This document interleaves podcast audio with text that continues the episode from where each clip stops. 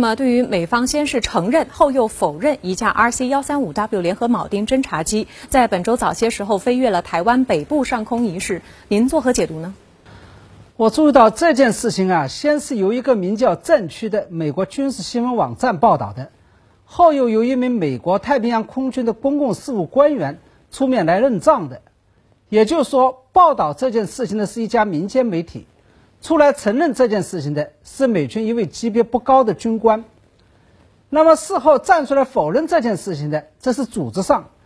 也就是美国太平洋空军公共事务部，同时站出来否认的，并且驳斥这件事情的，还有台湾的空军司令部。那么除此之外，对于这件事情，大陆有关方面则未置可否，保持了沉默。那么在这种情况下，我们究竟应该选择相信谁？我个人选择相信美国太平洋空军公共事务部以及台湾空军司令部的说法，也就是这件事情纯属捏造，子虚乌有。这背后的原因不是别的，而是基于常识和理性做出的判断。大家知道，对于美军来讲，台湾没有什么值得侦查的价值，因为台军对于美国是透明的，台军会把他们几乎所有的军情信息来跟美军共享。另外，假如美军要侦察大陆的军事情报，则没有必要舍近求远，飞越台湾上空，只要直接飞到台湾海峡上空，或者是中国的领空之外就可以了。实际上，美军也一直是这么干的。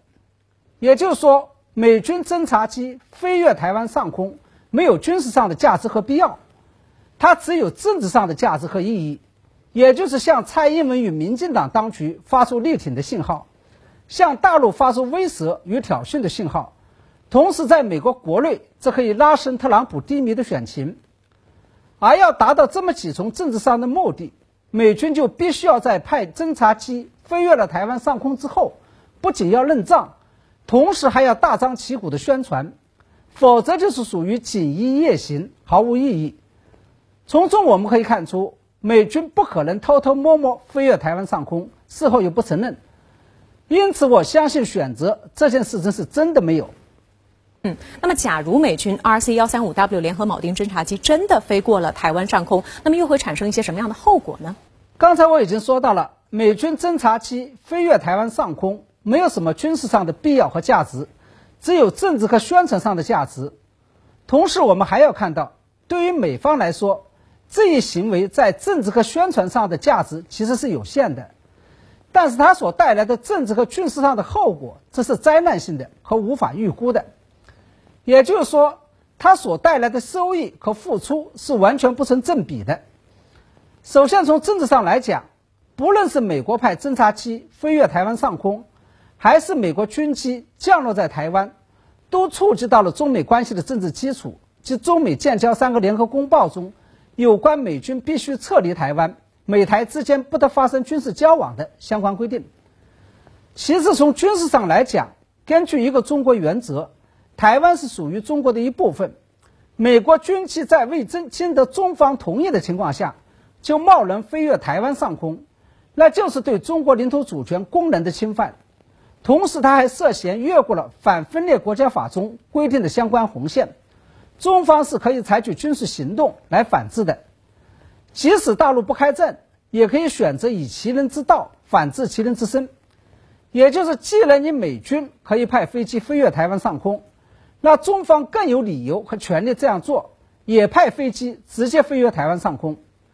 到时候蔡英文当局肯定受不了这个补，一定会吃不了兜着走。我想这种无法预估的灾难性后果，也是美方不敢公然派侦察机飞越台湾上空的另外一个重要原因。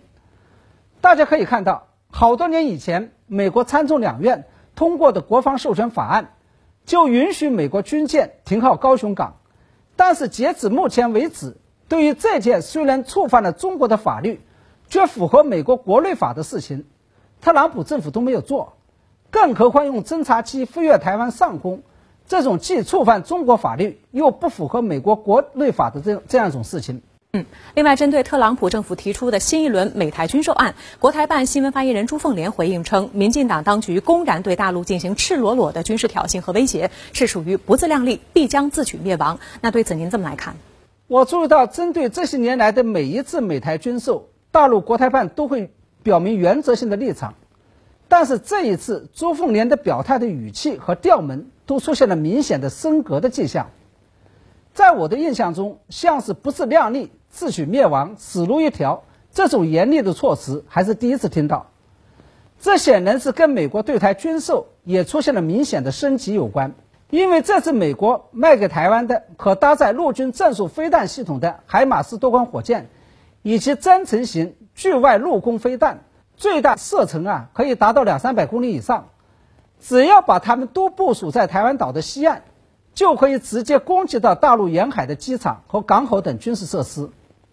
除此之外，我还想提醒大家注意的是，国台办新闻发言人朱凤莲对美台言论的升级。并不是个别现象。最高领导人习近平昨天在纪念中国人民志愿军抗美援朝出国作战七十周年大会上的讲话，同样发出了最强音。他说：“中方绝不会坐视国家主权、安全、发展利益受损，绝不会允许任何人、任何势力侵犯和分裂祖国的神圣领土。一旦发生这种严重的情况，中国人民必将予以迎头痛击。”除此之外，最近一段时间以来，无论是全国政协主席汪洋，还是国务院港澳办主任夏宝龙，在谈到港台问题的时候，都不约而同地援引了抗美援朝战争的例子。此外呢，美国国防部印太安全事务前助理部长薛瑞福表示，台湾持续生存与独立对美国有利，因此台湾不要担心被美国抛弃。那对此你又怎么来解读呢？中国有句俗话叫“天下熙熙，皆为利来；天下攘攘，皆为利往”。我觉得薛瑞福终于讲出了一句大实话，也就是台海维持当前的现状对美国是有利的。同时，薛瑞福所说的美国不会抛弃台湾，更是当前美国国会与白宫、民主与共和两党之间的一致共识。不过，对于薛瑞福口中的美国的所谓利，我们也不要过分狭隘的理解，以为美国的利指的就是美台军售和美台贸易。其实，对于美方来说，这些眼前看得见的利，都是属于蝇头小利。美国真正要追求的是一般人看不见的大利，其一是价值观念和意识形态上的利益。因为特朗普政府一意孤行发起的这场对华新冷战，是以价值观念和意识形态对抗为基础和前提的。在这种情况下，台湾的存在就可以成为中美意识形态和价值观念新冷战的桥头堡。其二是区域安全和战略上的利益，因为美国除了打造军事上围堵中国的三条岛链之外，还正在构筑政治、经济与安全上全面包围中国的印太战略。而在这个过程当中，台湾无疑是一枚不可或缺的棋子。一旦统一了，美方构筑的三条岛链和印太战略就将面临瓦解。